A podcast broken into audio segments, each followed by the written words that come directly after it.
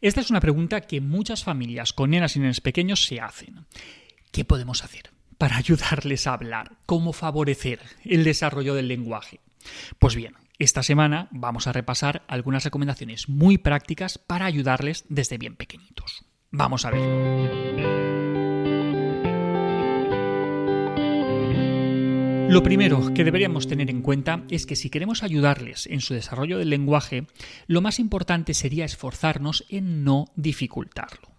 Me explico. Y más que hacer cosas muy especiales, y darles una estimulación súper específica y cosas muy llamativas, lo más importante es identificar algunos de los obstáculos que a veces podemos poner sin darnos cuenta. Dos grandes obstáculos en el desarrollo del lenguaje son el uso excesivo del chupete y las pantallas. Estos eh, son dos inventos modernos que, nos facilitan bastante la vida a las familias a corto plazo, pero que pueden suponer problemas en el medio y largo plazo. Ambos, chupetes y pantallas, pues, nos pueden sacar del apuro en determinados momentos porque funcionan como, como un silenciador, ¿no? Son algo casi anestésico para los peques. Tenemos un, crío nervioso, llorando, inquieto, molesto, le arreamos el, chupete o le ponemos la tele y mágicamente tenemos un niño, una niña calmado, en silencio, casi como si no estuviera ahí. Claro, eso está muy bien porque nos permite preparar la comida, comprar, comer, trabajar, hablar con nuestra pareja. Y los adultos siempre tenemos un montón de tareas pendientes y, echar mano de, estos artilugios es una tentación muy grande. El problema, pues que el tiempo que les tapamos la boca con esto están perdiendo oportunidades de aprendizaje. Dejan de escucharnos a nosotros porque dejamos de hablarles y también dejan de practicar con nosotros los diálogos que deberían estar practicando para aprender el tiempo que, el niño o la niña lleva el chupete en la boca es tiempo que, no está hablando y el tiempo que pasa enganchado a una pantalla es tiempo perdido para interactuar con otras personas, que, al final pues, es cómo se desarrolla el, lenguaje. La evidencia científica acerca de, la relación que hay entre un pobre desarrollo del lenguaje y el uso de pantallas es abrumadora. Tenéis más vídeos y artículos sobre este tema. Buscarlos que, que los tenemos por ahí. Así pues, si hemos hecho uso de, estas herramientas, pues podemos plantearnos retirarlas o al menos limitar el tiempo de uso. Respecto al chupete, pues a partir del año o año y medio, pues estaría bien ir retirándolo, porque su uso excesivo eh, puede deformar la boca de, las niñas y de los niños y, como decimos, les dificulta el habla. Para hacerlo, pues, podemos ir retirándolo de forma progresiva para no generar resistencias. Si pretendemos quitarlo de repente, pues, los peques se pueden angustiarse mucho y aferrarse todavía más al chupete. Si tenemos muchos por casa, pues podemos ir reduciendo poco a poco su, disponibilidad, que, no lo tengan tan a mano. Y es buena idea olvidarnos de, las cadenitas estas con las que lo llevan siempre colgando, porque pues, cuando lo llevan ahí, pues siempre lo tienen a mano y ¡chup! enseguida se lo meten en la boca. Podemos tener uno, dos para cuando nos lo pidan, pero empezaremos a retirarlos de su alcance y de su vista, y, se lo daremos solamente cuando nos lo pidan. nada de dárselo nosotros por, por nuestra propia comodidad, ¿vale? Y en los casos en los que la retirada del chupete pues, cuesta un poquito y nos desesperamos, pues está bien que recordemos que, al final pues, fuimos nosotros quienes se lo dimos en un primer momento y lo hicimos por, nuestra comodidad y nos hemos beneficiado de su uso en, muchas ocasiones. Así que, pues, como casi todo con los peques, pues paciencia y flexibilidad. ¿Que queremos retirarlo? Sí, pero no de cualquier forma ni a cualquier precio. Otra forma en la que podemos estar dificultando el desarrollo del lenguaje sin darnos cuenta es con la alimentación. si no lo hemos hecho ya, pues otra cosa que podemos ir haciendo es la transición hacia una alimentación sólida que les permita masticar porque la masticación contribuye al correcto desarrollo de, de la boca y con ello la articulación del lenguaje. Las dietas a base de biberones, papillas y tritulados pues eh, no favorecen para nada el desarrollo normal de la boca ni, del lenguaje. Y además, en relación con esto, mm, otro aspecto a tener en cuenta que no nos fijamos mucho son los mocos. Sí, sí, los, los mocos, esos que, que, suelen estar ahí acompañándoles durante prácticamente todo el curso escolar. Pues es importante que les enseñemos a sonarse bien los mocos para que puedan respirar bien por la nariz, lo cual les ayudará también a poderse expresar sin dificultad. Otro aspecto que no deberíamos olvidar si queremos favorecer un buen desarrollo del lenguaje es prestar atención a la forma que tenemos de relacionarnos y de comunicarnos con los peques y recordar que ellos aprenden siempre de nosotros, especialmente cuando no somos tan conscientes de ello.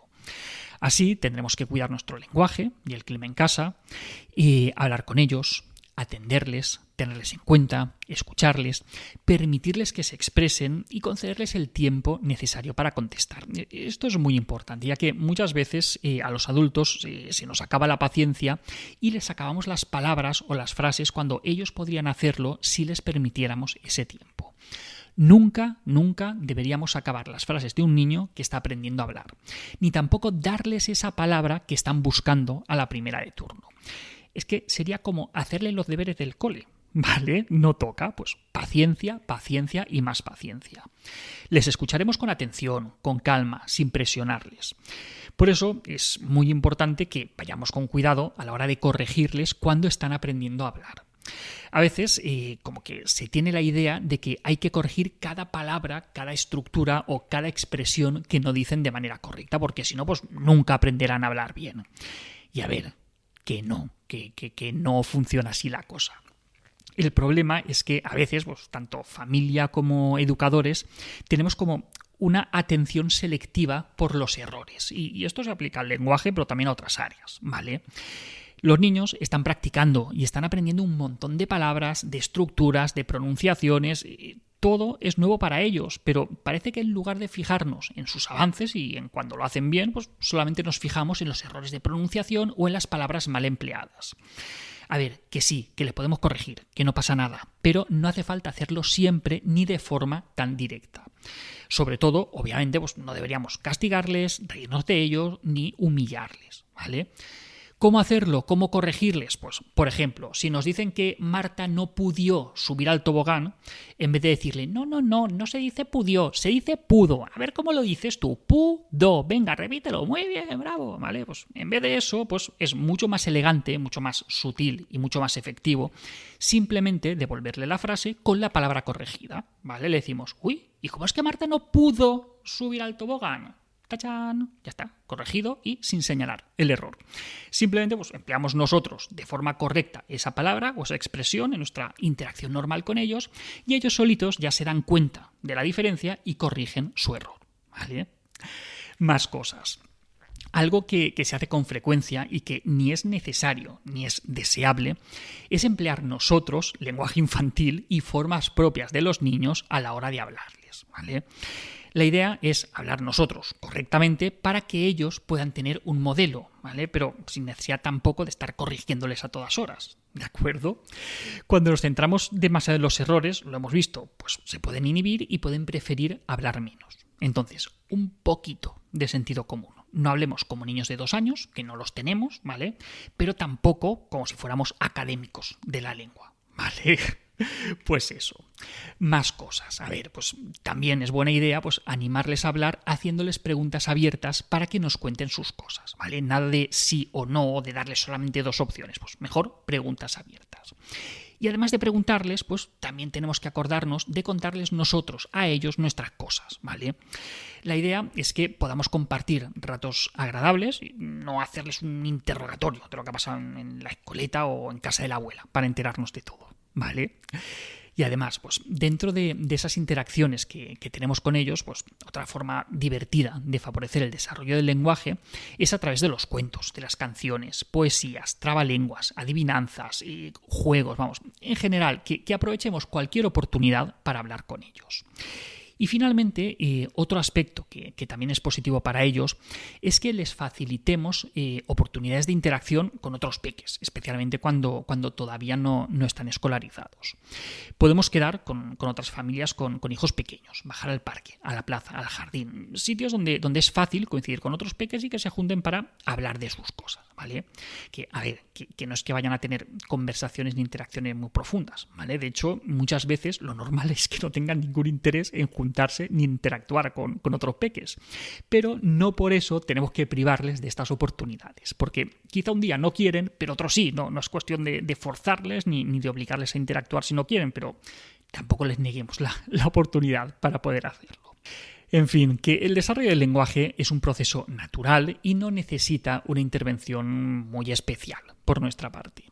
Lo más importante es controlar aquellas cosas que pueden frenar este proceso, como por ejemplo pantallas y chupetes, y después hablarles, hablarles y hablarles, y, también dejarles hablar.